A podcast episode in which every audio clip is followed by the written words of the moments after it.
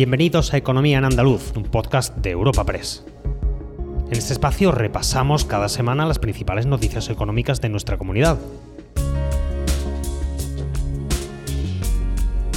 Estos son los temas que han marcado la información económica de Andalucía esta semana.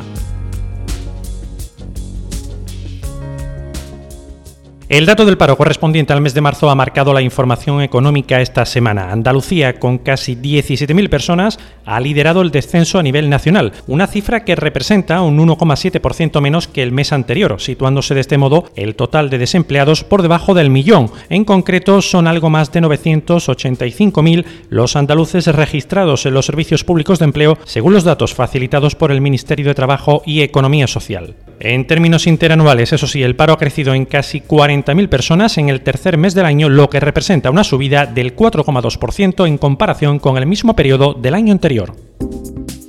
Espacio patrocinado por la Asociación de Trabajadores Autónomos ATA.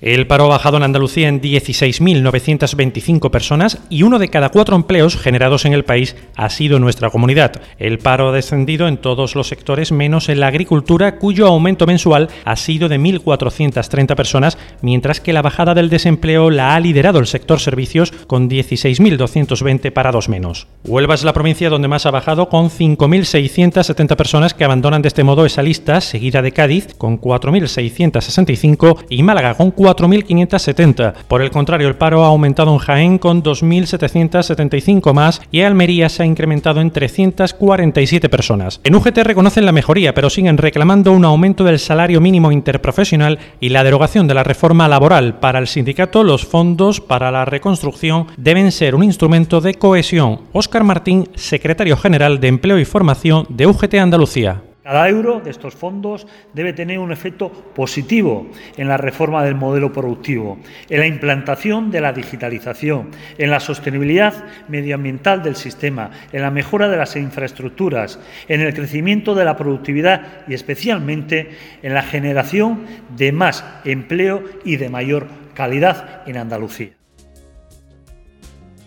En esa línea se manifiestan en comisiones obreras. Desde el sindicato se asegura que el dato es positivo y consideran que el ERTE sigue siendo una herramienta fundamental. En este sentido, pide a los empresarios responsabilidad porque se han puesto muchos recursos públicos para salvar empleos. También reclaman que se derogue la reforma laboral. Sergio Santos, responsable de empleo de comisiones obreras en Andalucía. Nosotros pedimos responsabilidad. Responsabilidad porque aquí se están poniendo muchos recursos públicos para sostener y para mantener la actividad y las empresas y esos recursos públicos tienen que servir también para mantener el empleo y para que las empresas no despidan a los trabajadores y trabajadoras que son el músculo fundamental de esas empresas. La Confederación de Empresarios de Andalucía pone el foco en la importancia de un ritmo de vacunación ágil para generar certidumbre. Para la patronal andaluza, el descenso del paro en nuestra comunidad refleja el alivio de las restricciones en marzo y el efecto de la Semana Santa. Ante una posible cuarta ola de la pandemia, pide que no se penalice a los sectores productivos. Manuel Carlos Alba, director del área jurídica y relaciones laborales de la CEA. Se detecta una leve mejoría en el empleo y en la actividad económica en casi todos los sectores, fundamentalmente en servicios. Aún así, la situación económica sigue siendo eficiente en muchos sectores. Yo creo que debemos achacarlo a la lentitud en el proceso de vacunación, que no permite que logremos el control sanitario de la pandemia, y no tanto al hecho en sí de que se haya permitido este margen de apertura de la actividad económica.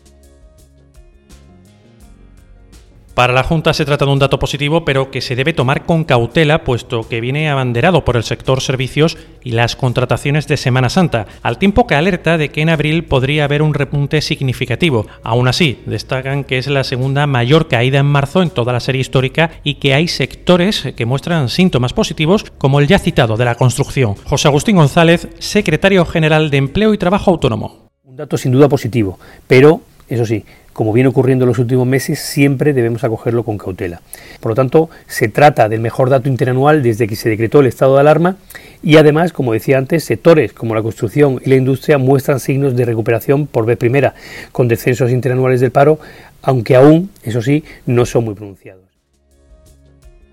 Andalucía suma 34 autónomos más cada día. En 2021, en el último año, nuestra comunidad ha incorporado a casi 12.400 profesionales, la mitad que en el resto del país. En este sentido, el presidente de la Federación Nacional de Trabajadores Autónomos en Andalucía valora este incremento en plena expansión de la pandemia y con limitaciones de la actividad. Rafael Amor, presidente de ATA en Andalucía datos positivos, son datos en los que vemos que a pesar de, las circunstancias que estamos viviendo, a pesar de las restricciones eh, sanitarias, las restricciones de movilidad y, y, todo lo que conlleva esta pandemia, pues el número de autónomos sigue creciendo en nuestra comunidad y el paro ha bajado en 16.925 personas. Es la comunidad que más baja el paro.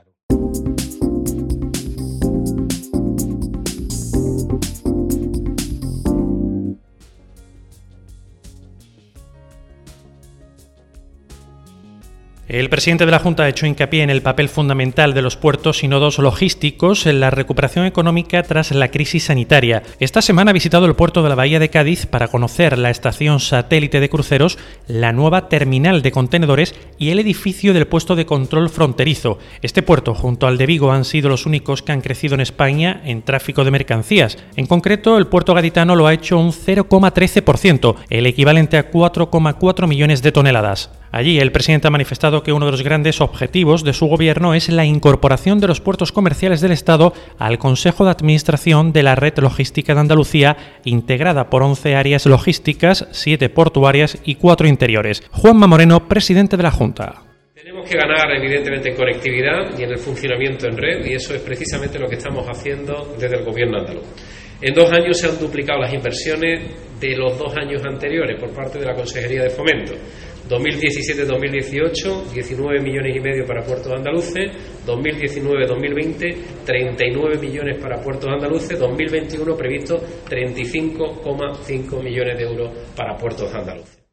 Así es la nueva formación profesional para el empleo en Andalucía con oportunidades reales de acceso al empleo, transparencia en la gestión, calidad y especialización en las acciones formativas, reactivando así la economía andaluza. Porque tú también formas parte del cambio. Andalucía en marcha, Junta de Andalucía.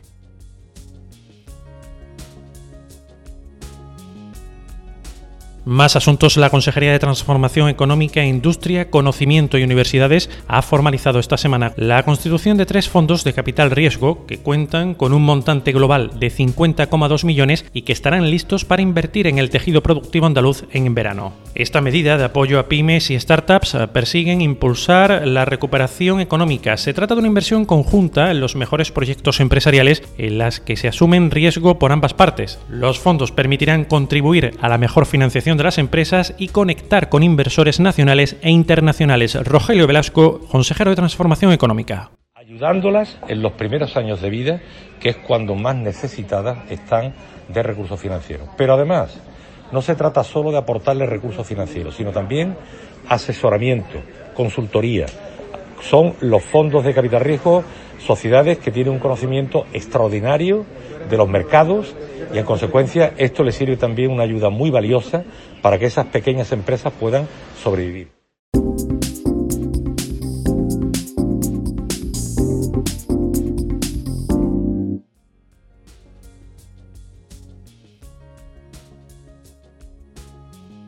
Esta semana ha tenido lugar una concentración laboral en el campo de Gibraltar, en el llano amarillo de Algeciras, en defensa de la industria en la comarca y en concreto del proyecto de fondo de barril de CEPSA y para reclamar al mismo tiempo el mantenimiento de los empleos en la factoría de Acerinox. Una concentración convocada por UGT FICA en la que ha estado presente el secretario general de UGT, Pepe Álvarez, que ha insistido en la importancia de salvar el tejido industrial.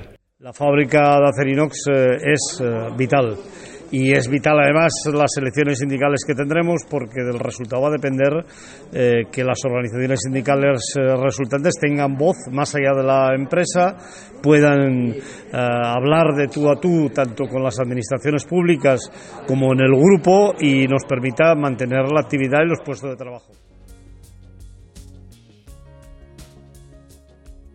Y al cierre hablamos de la Confederación de Comerciantes Andaluces que ha solicitado a la Junta que se distinga entre pequeño comercio y grandes superficies a la hora de articular nuevas restricciones ante el aumento de la incidencia del COVID.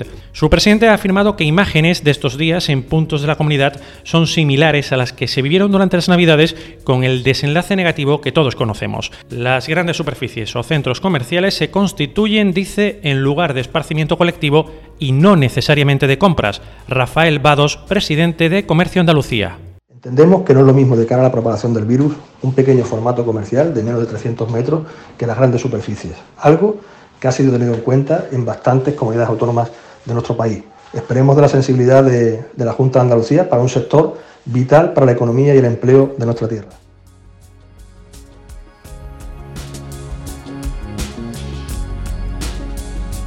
Recuerda que puedes encontrar estas y otras muchas noticias económicas en la sección Andalucía en nuestra web europapress.es. Puedes suscribirte a este programa y al resto de podcast de Europa Press a través de Spotify, Apple Podcast, Evox o Google Podcast.